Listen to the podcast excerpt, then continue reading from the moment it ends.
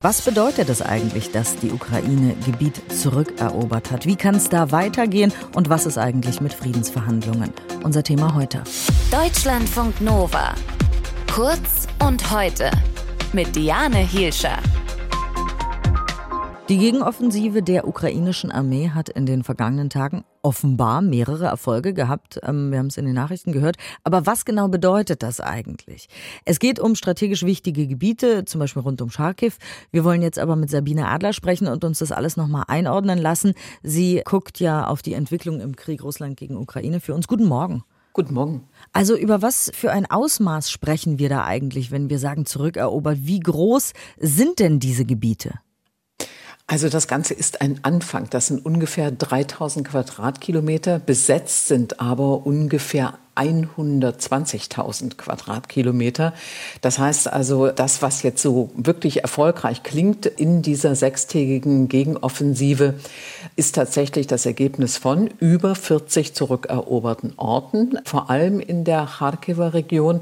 Aber die Kämpfe gehen ja dort auch weiter um diese zuerst zurückgeholten Städte, zum Beispiel Balaklia oder auch Kopjansk und Isum. Das sind strategisch wichtige Orte. Das ist alles wichtig. Es wird weitergekämpft dort, aber zum Beispiel auch in Slawiansk, in Kramatorsk und auch in der Südukraine in Cherson. Da ist zum Beispiel in Novaya Kachowka in den letzten Stunden ein Krankenhaus geräumt worden, weil die russischen Okkupanten gesagt haben, die Zivilisten müssen jetzt hier raus, wir brauchen das für unsere verletzten Soldaten. Wie würdest du denn das einschätzen? Ist diese Bedeutung des Erfolgs vor allem psychologisch?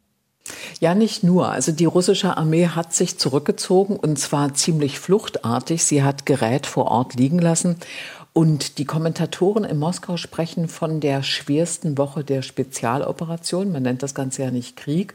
Und interessanterweise haben Präsident Putin und die Armeeführung überhaupt noch nicht reagiert. Es gibt keinerlei Reaktion, bis auf die Präsentation einer neuen Karte von dem Sprecher des russischen Verteidigungsministeriums der zeigt, dass es große Gebietsverluste gibt, aber er sagt, äh, es handelt sich hier nur um eine Truppenverlegung.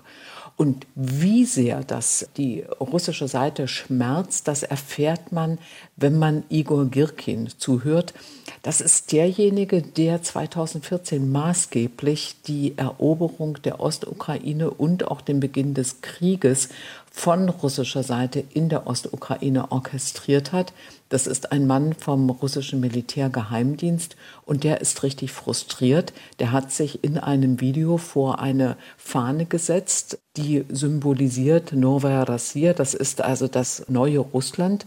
Und er spricht da von einer ernsten Krise an einem breiten Frontabschnitt, die sich zu einer großen Niederlage auswächst. Und er verweist darauf, dass die Heimer-Raketensysteme zum Beispiel, die die USA geliefert haben an die ukrainische Armee, die russische Armee empfindlich getroffen hätten, dass diese neue präzise Technik der ukrainischen Seite große Vorteile verschafft hätte und 80 Prozent eben der Waffen, die die Ukraine benutze, modern seien, von NATO-Ländern kämen.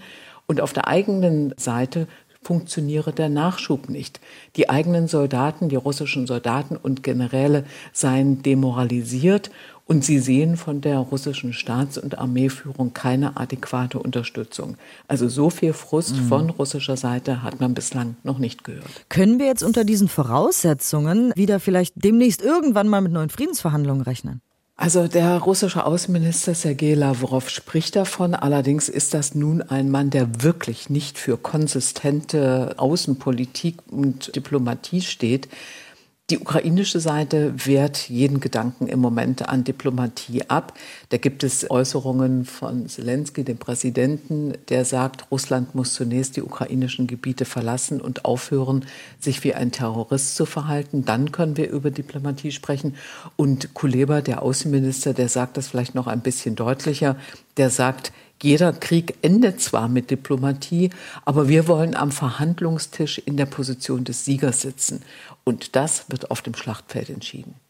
Vielen Dank für die Einschätzung und die Einordnung, denn oft hört man ja Schlagzeilen und wenn man selber sich nicht auskennt, kann man die gar nicht einordnen. Und das heißt, oft bedeuten Schlagzeilen dann gar nicht so richtig viel und deswegen ist es ganz wichtig, dass wir eben immer wieder im Gespräch bleiben. Sabine Adler beobachtet, wie gesagt, die Entwicklung im Krieg Russland gegen die Ukraine für uns und kann das dann für uns auch einordnen. Vielen Dank. Deutschlandfunk Nova. Kurz und heute.